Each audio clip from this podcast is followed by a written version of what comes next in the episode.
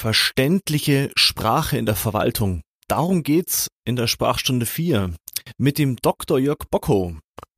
Hallo, Herr Bocko. Hallo, Herr Wagner. Hallo. Genau. Und wir hören uns gleich nach der Musik.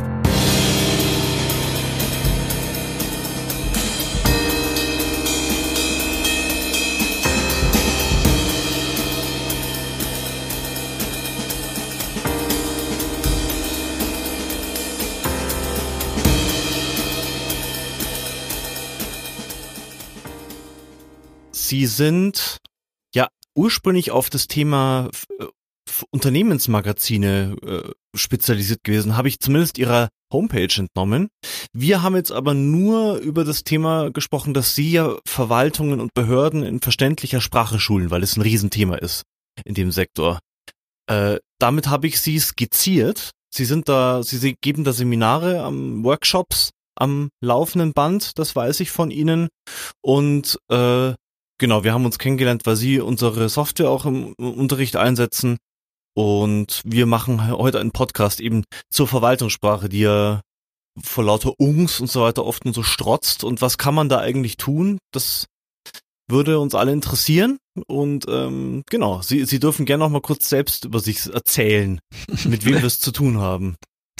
Ja, ähm, ich bin von Hause aus Journalist und das seit vielen, vielen Jahren überzeugter Journalist. Also ich schreibe gerne, recherchiere gerne, äh, berichte über das, was ich äh, mitbekommen, was ich gesehen habe.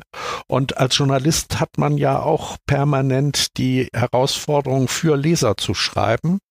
Und ähm, ja, das hat mich eigentlich immer, immer beschäftigt. Wie kann ich meine Sprache so machen? So, wie kann ich so schreiben, dass ich möglichst viele Leser habe? Also diese Kommunikationsaufgabe, die hat mich immer interessiert. Seit ein paar Jahren bin ich äh, Dozent an der Weiterbildungsakademie des Landes Nordrhein-Westfalen, Montsigny in Herne. Mhm. Und äh, dort werden also vor allen Dingen Verwaltungsbeamte, Mitarbeiter aus den verschiedensten Behörden ähm, Ministerien, Bezirksregierungen, Polizei und so weiter, ähm, ausgebildet in den verschiedensten Bereichen. Da geht es viel um Gesetze, da geht es um Personen, Personenführung, um Führungskraft und also eine ganze große Palette von Themen, die dort abgehandelt werden. Es ist ein großes Institut, in, in, im Prinzip eine große Schule. Und dort bin ich für den Bereich äh, Schreibwerkstätten zuständig. Ich mache Schreibwerkstätten zum Thema Reden schreiben und alles, was also auch mit Verwaltungssprache zu tun hat. Berichte schreiben, Protokolle schreiben, Vorlagen schreiben. Und da mache ich ähm, ja seit vielen Jahren eben die ähm, Erfahrung, dass Verwaltungsbeamte sich sehr schwer damit tun, äh, für Adressaten zu schreiben, für Bürger zu schreiben und sie machen es sich auch selber schwer. Mhm.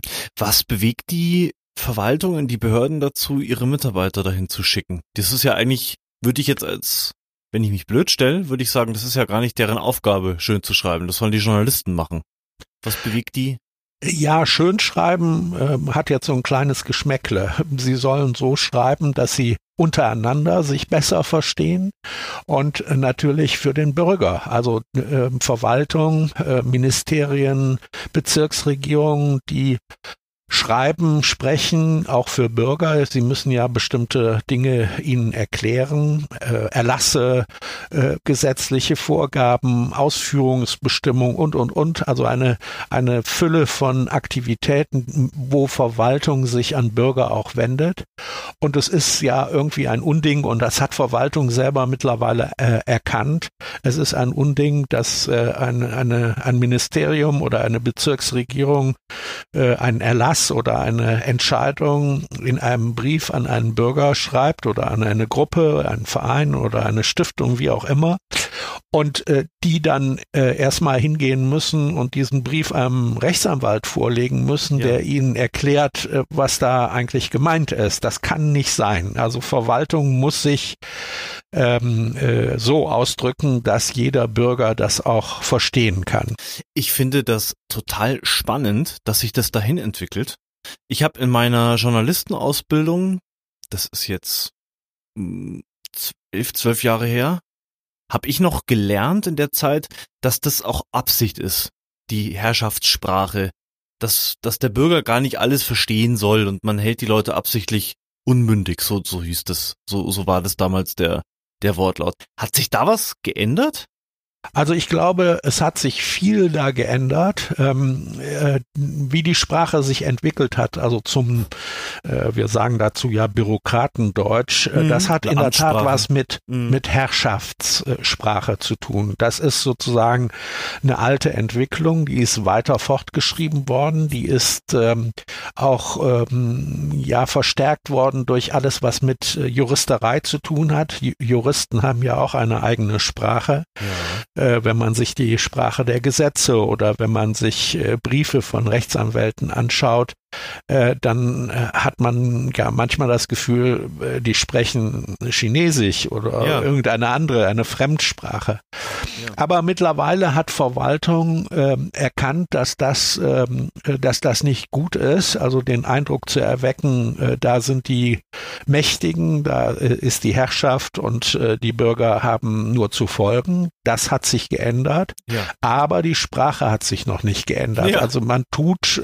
man tut viele vieles ähm, und äh, man schickt eben auch seine Mitarbeiter in Seminare in, in Montsigny äh, und ähm, ich kann mit ihnen dann daran arbeiten. Das ist also schon eine Bereitschaft und eine Offenheit, die es früher nicht gegeben hat.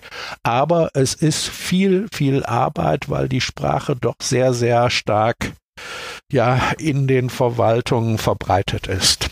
Sie haben gesagt, die ihre Teilnehmer machen sich dann auch das Leben selbst schwer, die Beamten. Haben Sie da gemeint, dass die sich untereinander nicht mehr verstehen mit ihrer mit ihrer ähm, mit ihrem Amtsdeutsch? Naja, ich mache in meinen Seminaren Übungen, äh, gerade äh, bei diesen klassischen Fehlern oder Schwierigkeiten, die Verwaltungssprache mit sich bringt, nämlich lange Sätze und Nominalisierung. Das sind so die beiden wichtigsten Kennzeichen von Herrschaftssprache, Verwaltungssprache. Und wenn ich denen dann, äh, die kriegen von mir eine, in einer Übung, kriegen sie 14 verschiedene Sätze äh, vorgelegt aus ganz verschiedenen Behörden und verschiedenen Bereichen. Und äh, ich gebe ihnen die Aufgabe, diese äh, diese Sätze einmal so zu übersetzen, dass ein normaler Mensch das versteht. Das Spannende ist, erstens, viele äh, gucken mich dann an und sagen, ja, so schreiben wir. So ja. schreiben wir. Das äh, ist doch unsere Sprache, da ist doch nichts falsch dran. Ja, und ja. dann frage ich sie im nächsten Moment, äh, ja, wenn Sie das jetzt Ihrem Sohn oder Ihrer Tochter, die vielleicht 10, vielleicht 15 Jahre alt ist, äh, so vorlesen würden, was würden die da sagen? Und dann sagen alle, fassen sich an den Kopf und sagen, natürlich, die würden sagen, äh, was, was sagst du da? Das verstehe ich überhaupt nicht.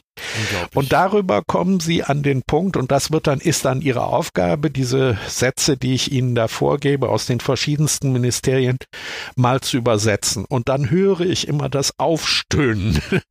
Ja. dann sitzen sie da und sagen, boah, das kann man ja überhaupt nicht verstehen. Und ja. da sage ich, ja, aber das ist ihre Sprache. Nur in dem Moment, wo das aus ihrem Zusammenhang gerissen ist, sie sozusagen aus einem anderen Wissensgebiet, einem anderen Ministerien, Ministerium, aus einem anderen Zuständig, äh, Zuständigkeitsbereich diese Sprache bekommen, dann erkennen sie ganz schnell, die ist so allenfalls für die Leute zu verstehen, die aus diesem Bereich sind. Aber selbst die haben Schwierigkeiten, wenn ich dann beispielsweise bei bestimmten Nominalisierungen einmal nachfrage, dann sagen sie, ja, so sagen wir das. Und dann sage ich nur, ja, und was bedeutet es? Was sagen Sie damit? Und dann kratzen sie sich am Kopf und sagen, hm, das ist nicht so einfach zu erklären. Oh, ist das schön. Ja. Was mir aufgefallen ist, wenn ich so viel, bleiben wir beim Beispiel Nominalisierung, diese ganzen Ungs, Bereitstellung und was weiß ich, Verteilung, wenn ich das mal aufbreche, merke ich oft, wie schwer es mir fällt. Also da habe ich dasselbe, was ihre Teilnehmer haben. Dann, dann merke ich, dass ich oft gar nicht wirklich was sage. Da, da muss ich mir erstmal den Inhalt neu überlegen. Was möchte ich eigentlich sagen? Das finde ich das Faszinierende an diesem Schritt. Also wenn ich die, wenn ich mich nicht mehr hinter der Sprache verstecken kann, dann muss ich auch konkreter werden. Wer macht was? So. Genau, also ja. äh, äh Sie haben das jetzt gerade sehr schön angedeutet. Ich äh, benutze dafür immer ein Bild.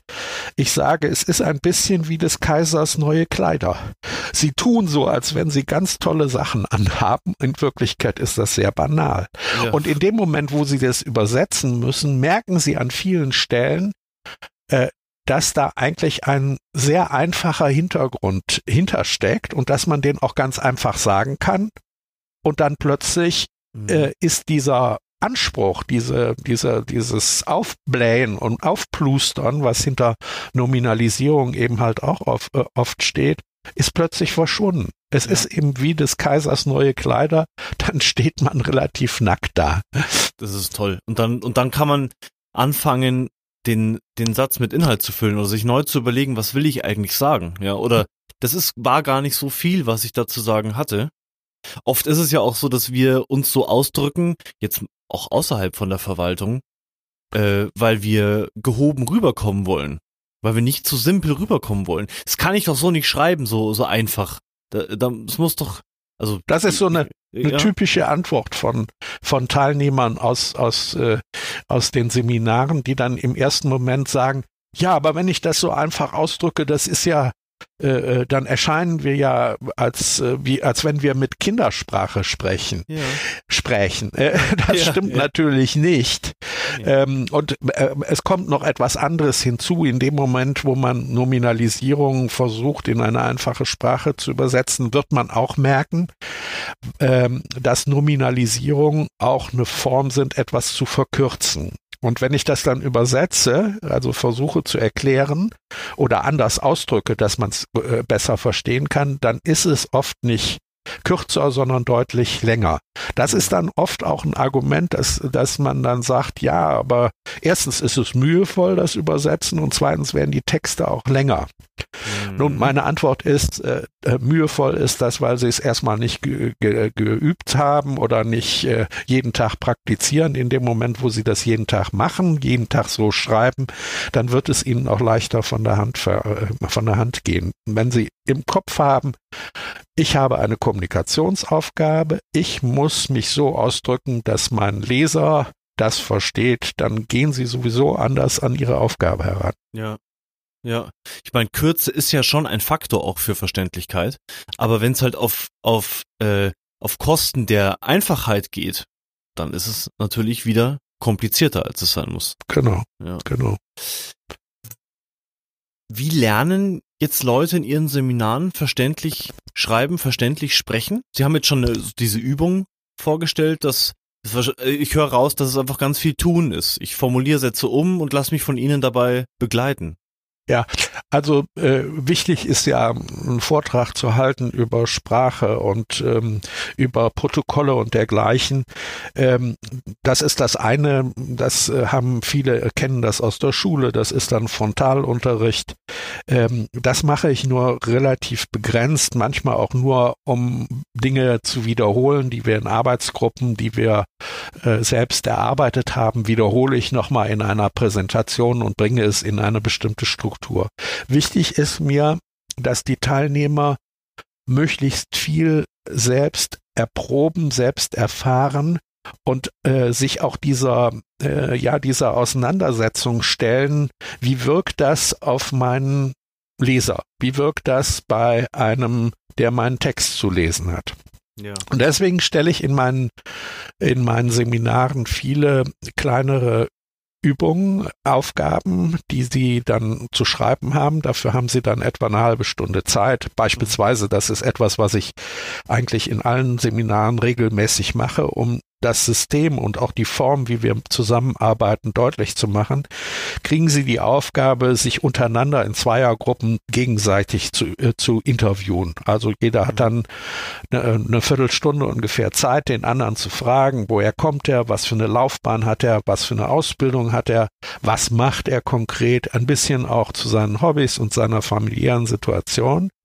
Und dann bekommt er die Aufgabe für eine fiktive Mitarbeiterzeitung oder ein Intranet-Portal ein kleines Porträt seines Kollegen oder seiner Kollegin zu schreiben unter der Aufgabe, der hat jetzt oder diejenige hat ein neues Projekt vor Augen und dieses Projekt soll gefeatured, vorgestellt, äh, interessant gemacht werden. Und dafür soll er eben halt einen kleinen Artikel schreiben und die Aufgabe wird noch ein bisschen verschärft, indem ich sage, machen Sie sich die Mühe, darüber nachzudenken, wie kann ich das jetzt so schmackhaft und so spannend, so interessant machen? Wie kann ich die Person so charmant vorstellen, dass jemand diesen Text gerne liest und dabei was über dieses Projekt erfährt? Mhm. Für diese Aufgabe haben die dann etwa 20 Minuten, halbe Stunde Zeit, das zu schreiben im Computer. Wir sammeln diese Ergebnisse ein und dann fängt die eigentliche Arbeit an. Wir werfen sie an die Wand über einen Beamer oder über einen Bildschirm. Derjenige, der den Text geschrieben hat, der liest ihn vor und schon in dem Moment, wo er ihn vorliest, merkt er, äh, erstens, dass der innere Kritiker unterwegs ist und sagt, hm, da glaube ich, habe ich nicht so gut mich ausgedrückt. Mhm. Und zum Zweiten stolpert er über bestimmte Formulierungen, vor allen Dingen bei läng längeren Sätzen.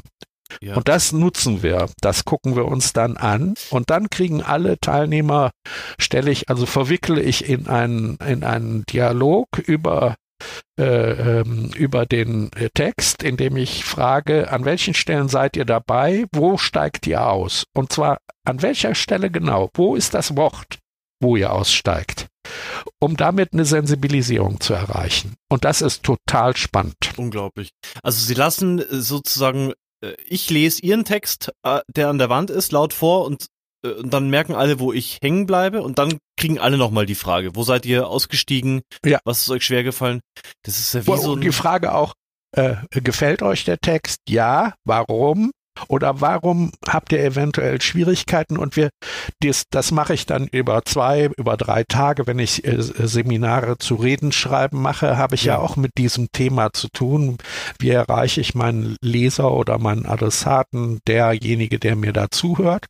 Und das heißt also, Sprache äh, ist eben überall Herausforderung und dann probiere ich eine Sensibilisierung zu erreichen, dass man sehr genau merkt, wie manchmal es nur an einem einzelnen Wort liegt, wo die Aufmerksamkeit, wo wir plötzlich große Ohren kriegen oder große Augen kriegen beim Lesen, wo wir sofort wieder dabei sind.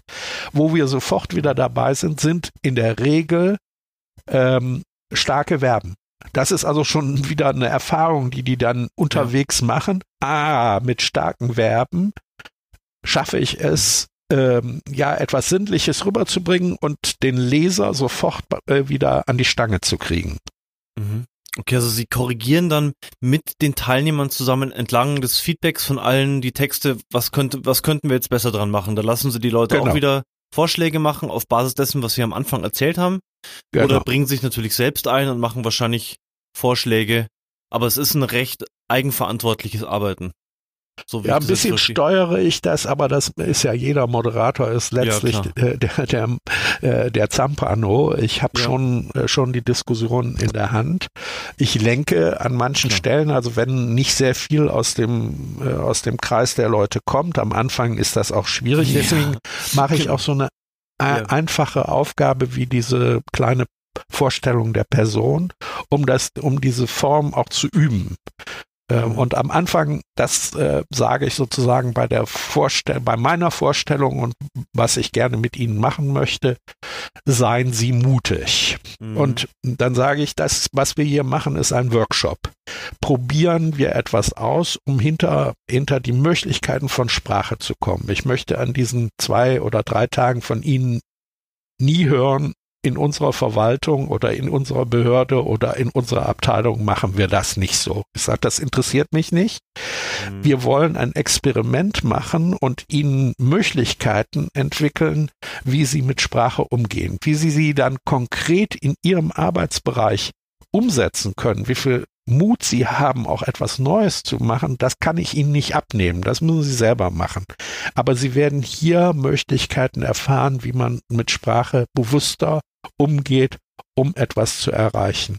Da sitzt dann Und dann sage ich, habe Mut, etwas auszuprobieren und gehe, das, was wir hier machen, bleibt nur unter uns, passiert nicht, kommt nie in ihre, in ihre Personalakte, wird auch nicht äh, irgendwer, irgendwer lesen, sondern probieren Sie etwas aus, um an die Möglichkeiten von Sprache heranzukommen. Das ist die eine Seite und die andere Seite ermutige ich die Teilnehmer, Bitte hören Sie genau hin, fühlen Sie auch mit Ihrem Bauch. Das klingt jetzt erstmal blöd, aber da ist sozusagen auch so ein Bewusstsein. Hören Sie auf Ihren Bauch, was passiert, wenn da äh, ein Text vor Ihnen erscheint. Was ist möglicherweise zwischen den Zahlen zu lesen, was kommt rüber, ähm, was, ähm, was sie verstehen sollen oder auch was sie nicht verstehen sollen. Da sitzt dann zum Beispiel der, das sind dann Pressesprecher, ganz oft haben sie gesagt, gell? Pressesprecher von der Polizei zum Beispiel oder, oder jemand aus dem, dann aus dem Finanzamt auch oder was sind das dann für Boah, das ist also quer durch die Bank. Ja. Ich habe äh, ein paar Jahre lang auch Pressesprecher in Nordrhein-Westfalen mit ausgebildet. Die, die bekamen äh, mehrere Seminare, wo ihnen also auch ähm, äh, Videotraining und ähm, Interviewfragen, wenn Pressekonferenzen und so weiter. Ich war für einen Bereich zuständig, der eben ähm, etwas mit den Pressemitteilungen zu tun hat. Der Presse, äh, die Polizei schreibt ja jeden Tag auch zu dem, was nachts oder tagsüber an Unfällen, Überfällen und dergleichen äh, passiert ist. Das äh, berichten sie dann auch gegenüber der Presse in Pressemitteilungen. Und äh, da kommt es ja auch darauf an, eine Sprache zu benutzen, die äh, auch äh, für den Leser mhm. interessant und auch verständlich ist. Das führt oft zu der Frage, das ist ein interessanter Aspekt. Äh, ich habe also auch angehende Pressesprecher da gehabt in diesen Seminaren, die sagten, das ist doch gar nicht meine Aufgabe, dafür gibt's doch Journalisten. Ich schreibe das, was ich hier ähm, in der Nacht, ähm, was hier passiert ist, in einer in der Sprache, die ich, die wir hier auch bei der Polizei haben. Und da muss ich Sie allerdings belehren, dass äh, in vielen Zeitungen, vielen Medien es gar keine Polizeireporter mehr gibt, sondern äh, dass Redakteure da drüber gucken und ähm, sozusagen den Haken dran machen, eine Überschrift machen, also gar nicht mehr so viel dran redigieren. Mhm. Und ich sage, das hat zwei, hat einen Vorteil und einen Nachteil. Der Vorteil ist, Sie können bestimmen über Ihre Sprache, über die Art und Weise, wie Sie berichten, was in der Zeitung erscheint. Machen Sie das gut, dann wird das eins zu eins genommen. Mhm. Dafür sind sie aber dann auch verantwortlich für das, was darüber kommt. Also das ist ähm, das ist äh, gerade bei Pressesprechern für Polizei etwas, was äh, auch erst langsam mittlerweile ist es äh, üblicher ähm, sich durchgesetzt hat, eben schon eine Sprache zu benutzen, die die Medien auch äh, nutzen und die eben auch an Adressaten, an Leser sich richtet. Da trägt ja jeder eine unglaubliche Verantwortung in diesem Bereich von Verwaltung und, und, und ja, Behörden, Ministerien, wenn meine, wenn, wenn mein Gegenüber plötzlich versteht, was ich sage. Also gerade bei so Polizeipressemitteilungen liegt das ja für mich aus Bürgersicht sofort auf der Hand. Aber so muss jemand überhaupt erstmal denken lernen, wenn er es nicht gewohnt ist. Ne? Also, dass er da wirklich darüber entscheidet, ob Leute zum Teil für ihr Leben relevante Informationen verstehen.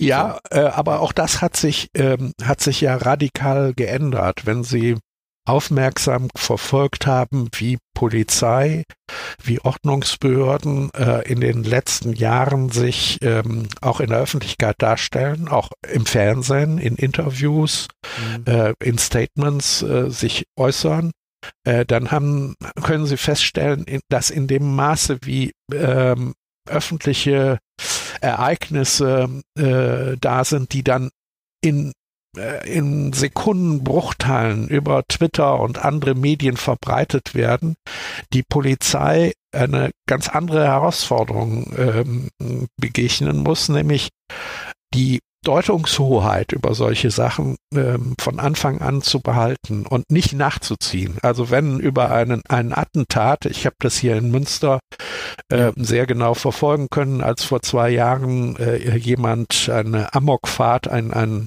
äh, in ein Gartenlokal quasi gefahren ist, mitten in der Innenstadt und ja. dabei äh, ja äh, ähm, äh, Leute verunglückt sind, äh, gestorben sind, äh, schwer verletzt worden sind.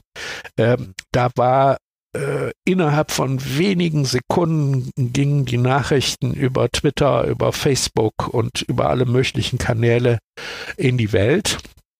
Und die Polizei war hier in Münster, äh, gibt's eine sehr gute Pressestelle, die darauf extrem gut, schnell und professionell geantwortet hat und dadurch die Deutungshoheit über dieses Ereignis behalten hat. Ist ja okay. ganz schnell gewesen, dass da wieder ein, ein terroristischer Anschlag äh, hätte sein können. Die Polizei hat ganz, ganz klar immer wieder Ruhe, Ruhe, bitte bleiben Sie außerhalb dieses Ringes. Wir wissen noch nicht, was passiert ist. Ähm, und gar nicht in den Mund genommen, dass es möglicherweise hätte ein terroristischer Anschlag sein können. Und und es hat sich ja erwiesen, es war gar kein terroristischer Anschlag, sondern es war ein psychisch kranker Mensch, der da eine Amokfahrt äh, begangen hat und äh, alle Vermutungen, äh, die in eine andere Richtung gegangen sind, äh, hat die Polizei wirklich, wirklich sehr, sehr professionell mit Sprache, ja. mit schnellen, mit schnellen Mitteilungen, auch über Twitter. Und das sind dann eben halt auch äh, Pressesprecher, die mit Twitter, mit wenigen Sätzen, mit wenigen Informationen, aber die äh, Kommunikation lenken. Ja, in einer klaren Sprache, die ich sofort verstehe, wo ich nicht ja. Ins Zweifeln komme. Ja. Ja. Und das, das hat sich in der Tat in den letzten Jahren, also mit dem Aufkommen von Social Media, auch Facebook, äh, sehr stark verändert. Das war am Anfang eine Schwierigkeit, dass Polizei gar nicht wusste, ob sie überhaupt in ein Medium wie Facebook und Twitter hineingehen soll. Und mittlerweile ist, äh, haben alle Polizeibehörden ihre Abteilungen beziehungsweise Pressesprecher, die nichts anderes tun, als äh, Social Media zu bedienen. Ja. Und sie damit an vielen Stellen auch tatsächlich die Deutungshoheit über ein Ereignis, über eine Demonstration. Denken Sie an hier ähm, den äh, das Braunkohlegebiet und die Besetzung der dieses kleinen Wäldchens, äh, worum es äh, wirklich ja. heftig, heftige Auseinandersetzungen gibt, wo die Polizei eben halt versucht hat, sich nicht äh, ähm, so in die zwischen die Fronten zu begeben, sondern zu lenken und ihre Aufgabe äh, zu erledigen, nämlich dass da nichts passiert. Ja, ja, super. Und natürlich auch dieses, was Sie vorhin gesagt haben, diese dieses Thema intern. Also ich muss mich intern auch verständigen. Es geht nicht nur um die externe Kommunikation, sondern auch Wissen schnell wahrscheinlich in so Krisensituationen, dass intern Wissen auch leichter verfügbar ist. Wahrscheinlich geht's ja auch darum, oder? Das, darum geht's auch, darum ja. geht's auch. Und äh, äh, meine Seminare sind eben halt auch so angelegt, dass auch die interne Kommunikation einfacher wird, wenn sie eben nicht so verwaltungsmäßig abläuft, wie es äh, oft der Fall ist. Also auch da kurze Sätze zu benutzen, auch da äh, eben weitgehend auf Nominalisierung zu verzichten. Ähm, äh, das machen sie ja auch mit ihrem Tool. Das finde ich also wunderbar, dass das eben halt in den Seminaren dann auch eingesetzt werden kann und die Leute eben sofort auch eine Rückmeldung bekommen, die eben nicht möglicherweise durch meine Vorliebe, ne? Äh, ich, Jörg Bocco, ja. als, als, äh, als Dozent habe ein Steckenpferd, ich will den Leuten die Nominalisierung austreiben. Nein, ähm, dieses Tool zeigt es, dass es eben sinnvoll ist, sich genau an der Stelle damit auseinanderzusetzen. Also ich fühle mich ein Stückchen dadurch beglaubigt ja. und unterstützt. Es ist authentischer noch, wenn es von der anderen Seite ja. eben auch kommt. Ja. Und das Zweite ist, äh, das ist ja etwas, was für Sie auch äh, ähm, als Hintergrund wichtig ist. Ähm, das Ganze basiert ja auf dem sogenannten Hamburger Verständnismodell. Genau, das Verständlichkeitskonzept. Und das ist ja einfach so, wir behaupten ja auch nicht mit unserer Software irgendwas, sondern wir haben uns einfach an der Wissenschaft orientiert. Genau. An den Regeln. Genau. Genau. Ja. Und, und das ist ja das Interessante bei diesem äh, Hamburger Verständnismodell von Friedemann äh, Schulz, Schulz von Thun, mhm. und äh, anderen, äh, die ja zeigen, dass wenn man Sprache eben vereinfacht und verständlicher macht, dann kommt das am Ende eben nicht Kindern nur oder Jugendlichen oder äh, mhm. minderbemittelten, geistig Behinderten oder wie auch immer ja. äh, zugute, sondern es kommt jedem zugute. Und ja. äh, selbst Fachleute, äh, äh Fachleute äh, lieben es letztlich, ja. äh, auch einfach ähm, angesprochen zu werden. Ich sehe das immer, auch wenn ich mich mit Reden beschäftige. Ähm, wenn ich dann frage, selbst bei Marketingleuten oder bei Juristen, äh, an welche Rede könnt ihr euch erinnern? Und sie dann sagen, ja, die und die Rede war das. Und dann äh, frage ich, äh, was äh, hat diese Rede ausgemacht? Die Inhalte, also viele juristische Details oder so. Und dann kam äh, in der Regel raus, nein, da ist jemand gewesen, der hat Geschichten erzählt. Ja. Und die hat er in einer Weise erzählt, dass mir das lebhaft vor Augen war, dass ich mir das sehr gut vorstellen konnte, dass ich äh, emotional damit auch, davon auch berührt war, dass ich lachen konnte, dass ich ja.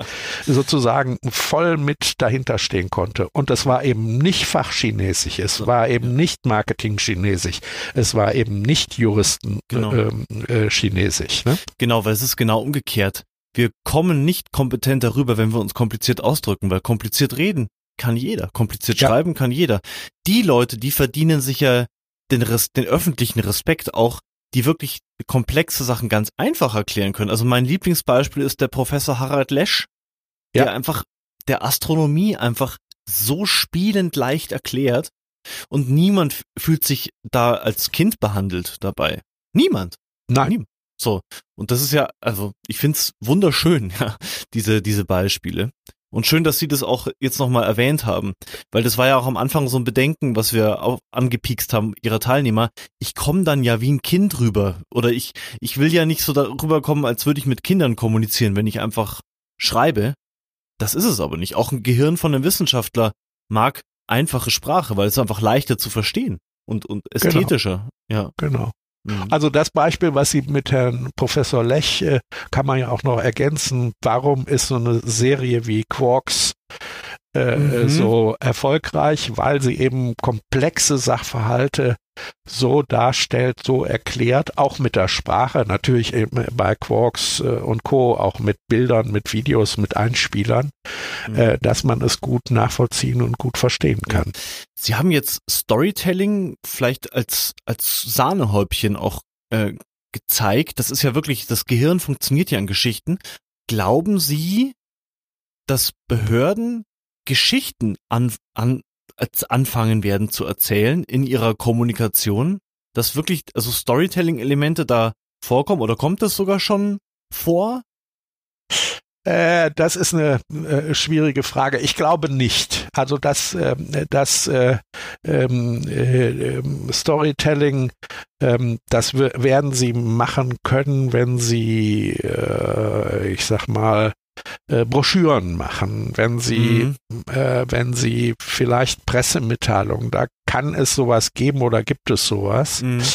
Ähm, also ich habe auch schon äh, Pressemitteilungen im Innenministerium mitgeschrieben, mit, äh, ähm, mit äh, überarbeitet und da gab es also zum Beispiel eine eine Aufgabenstellung für jedes, was dort eben dann ähm, in einer Pressemitteilung, in einem Pressetermin verkündet oder ähm, als neu vorgestellt wurde, muss, musste es mindestens zwei Beispiele geben, äh, also die, wo das dann dran exemplifiziert, verdeutlicht ähm, äh, und äh, erklärt werden konnte. Mhm.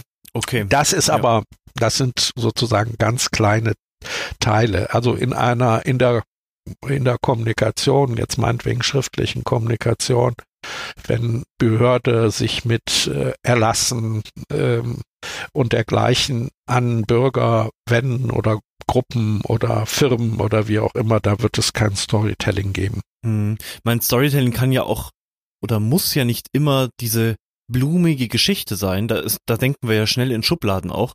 Sondern Storytelling ist ja im, im Prinzip schon, äh, wer macht was. Also äh, Dr. Jörg Bocko äh, unterrichtet verständliche Sprache, ist ja schon eine kleine Geschichte. Also eine Mini-Geschichte. Okay. Also, ähm, also äh, so ja, ähm, auf der Ebene wird, da wird es das geben. Mhm. Also äh, wenn Dinge dann verdeutlicht werden sollen, ja. erklärt Beispiele, werden sollen. Beisp ja, genau. Beispiele. Mhm.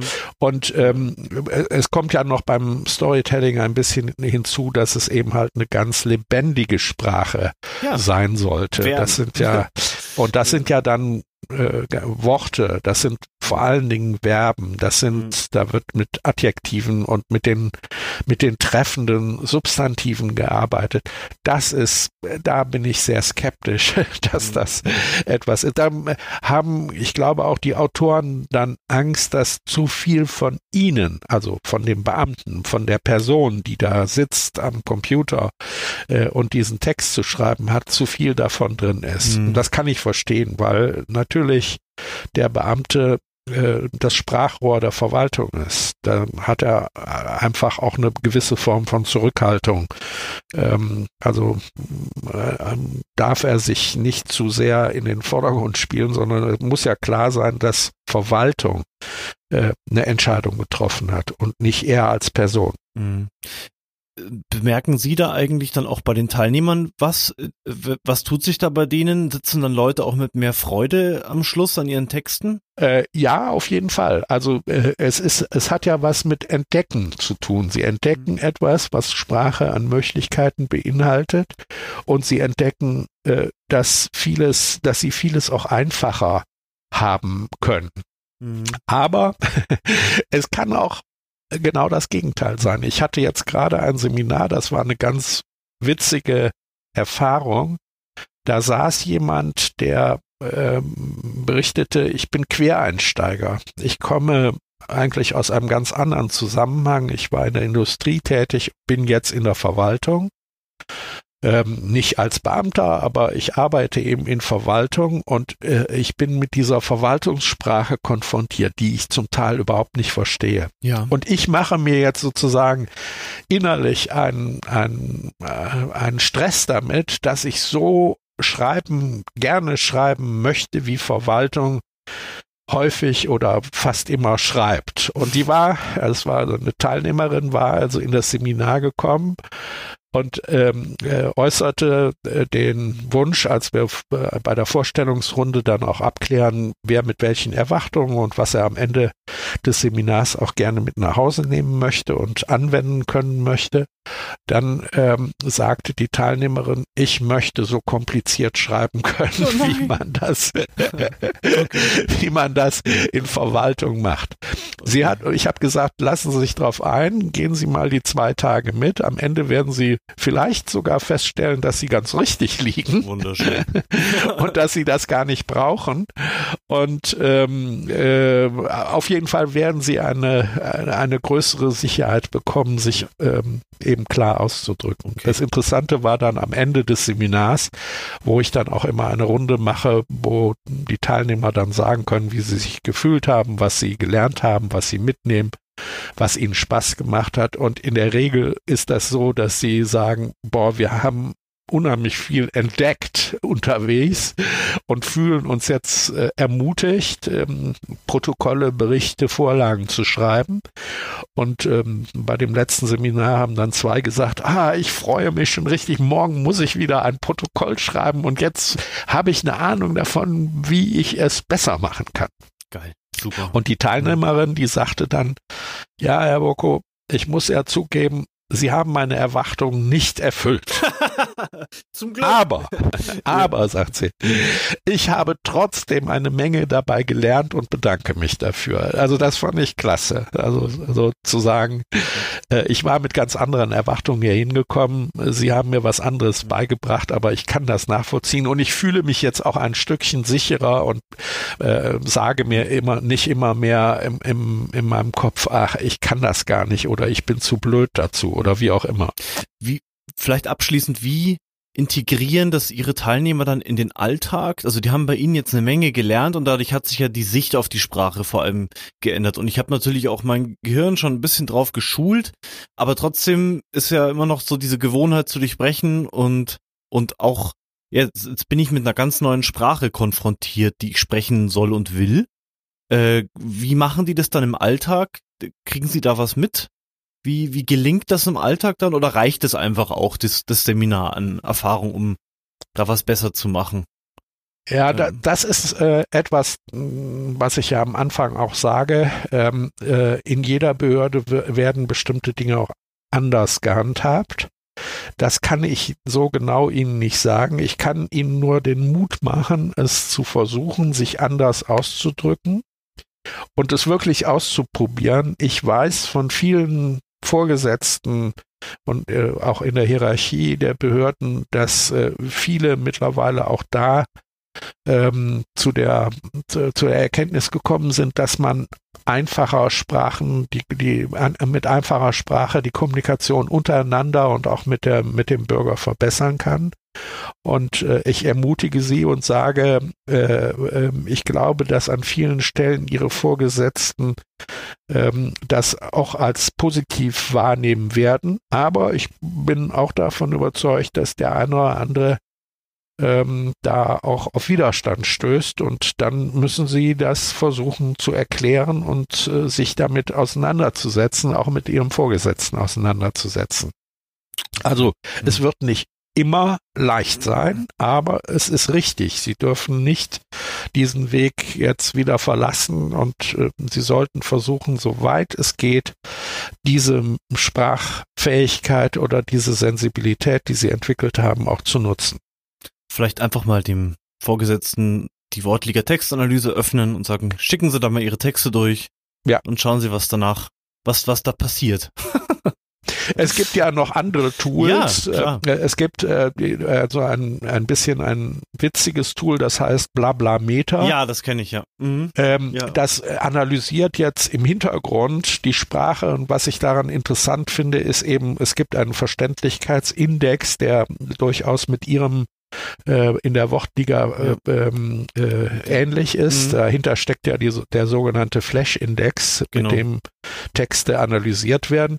Und da kommt eben, äh, sind ein bisschen witzige Bemerkungen, so von wegen, ja. sie ähm, nutzen schon viel Bullshit-Deutsch oder das ist schon Werbesprache oder wie auch immer. Ja. Ähm, das sage ich, ähm, das müsst ihr nicht ernst nehmen, aber wichtig ist der Hin Hinweis, schwer, mittelschwer, leicht in der ja. Verständlichkeit. Und genau. dann sagen die Teilnehmer, oh, das mache ich mal mit einem Text meines Vorgesetzten. ja, ja, genau. Und dann kommen wir darüber ins Gespräch. Ja. da ermutige ich Sie zu. Ja, spannend. Herr Bocco, Herr Dr. Bocco, vielen Dank, dass Sie uns Rede und Antwort gestanden sind. Wenn man sie erreichen will, wenn man einen Workshop bei ihnen machen möchte, wie, wie funktioniert das? Muss ich an die Akademie kommen, an der sie unterrichten, oder kann ich einfach Kontakt zu ihnen direkt aufnehmen? Was soll ich tun als Verwaltungsbeamter? Ähm, ja, es gibt verschiedene, verschiedene Wege. Der, der offizielle Weg ist äh, quasi in das Weiterbildungsprogramm äh, der Akademie Monsigny zu gehen. Da werden eben solche Seminare angeboten. Das geht auch bundeslandübergreifend, oder? Ähm, äh, das, da kann ich nichts zu sagen. Okay. Das weiß ich nicht. Okay. Also ich habe in der Regel nur mit Beamten aus der ähm, aus dem aus Nordrhein-Westfalen mhm. zu tun. Mhm. Ähm, aber es, die, das Thema gilt ja im Prinzip auch für für äh, Unternehmen, äh, also Sprachtraining ja. und Sprach äh, äh, mit Sprache sich auseinanderzusetzen und besser kommunizieren kommunizieren zu können, gilt im Übrigen auch für Journalisten. Ja, ich mache ja. auch Seminare Super. für Journalisten Toll. und oft auch Coachings, wo also Leute, die schon 20 Jahre in, äh, in Pressestellen arbeiten oder 20 ja. Jahre in ähm, in Redaktionen unterwegs sind und mache mit denen in Gruppen so eine Art Coaching, wo ich genau das gleiche Verfahren mache, wo mhm. ich auch ihre, ihr, ihr Tool einsetze, wo ich auch diese Die Verständlichkeitsregeln mhm. einsetze und wo wir dann gemeinsam über Texte reden, die beispielsweise in Redaktionen, auch in Zeitungen erschienen sind, und um so die Binnenstruktur, das, was zwischen den Zahlen ist, auch deutlich zu mhm. machen. Ja. Und diese Seminare, die kann man äh, sozusagen bei mir direkt anfragen. Ja. Ich habe eine Homepage unter Jörg Bocco bin ich auch zu finden. Die Firma heißt News Message. Äh, und Verlinken da kann man mhm. solche äh, Seminare anfragen und äh, äh mich äh, engagieren. Toll. Dazu will ich ermutigen. Wir haben ja auch schon davor zweimal gesprochen und das klingt wirklich toll, was die da in den Seminaren machen. Also mir hat ganz besonders gefallen, so dieses voneinander da lernen. Nicht ja. nur, ich habe da vorne einen Oberguru sitzen, ja. sondern ich habe auch fünf, sechs, sieben, zehn andere Teilnehmer, von denen ich höre, wie kommen denn meine Texte an bei anderen Menschen. Ja. Das finde ich ganz besonders wertvoll an ihrem Konzept. Und ja, bedanke mich auch für die Leser und Leserinnen, Stellvertretend dafür, dass Sie uns jetzt hier eine Dreiviertelstunde so viel Tolles erzählt haben. Über verständliche Sprache, vor allem in den Verwaltungen. Vielen Dank, Herr Bocco. Ja, danke. Von mir, von meiner Seite auch. Also ich finde das Tool total spannend, nutze es gerne und ich glaube, dass man damit eine ganze Menge machen kann, um Sprache zu verbessern. Toll, das ist auch unser Ziel. Also wir wollen mit der Wortliga Textanalyse die Sprache verändern. Es ist ja auch ein kostenlos das Tool für, für den, der will. Und ich fände es wirklich schön, wenn wir einen Beitrag dazu leisten. Aber ich glaube, noch wichtiger oder genauso wichtig ist, ist die Arbeit von, von Menschen wie Ihnen, die das wirklich auch erzählen, weil ich muss erstmal da hineingeführt werden in das, in, die, in diese Welt der verständlichen Sprache, um dann sowas wie unser Tool ernst zu nehmen. Das ist, das glaube ich schon.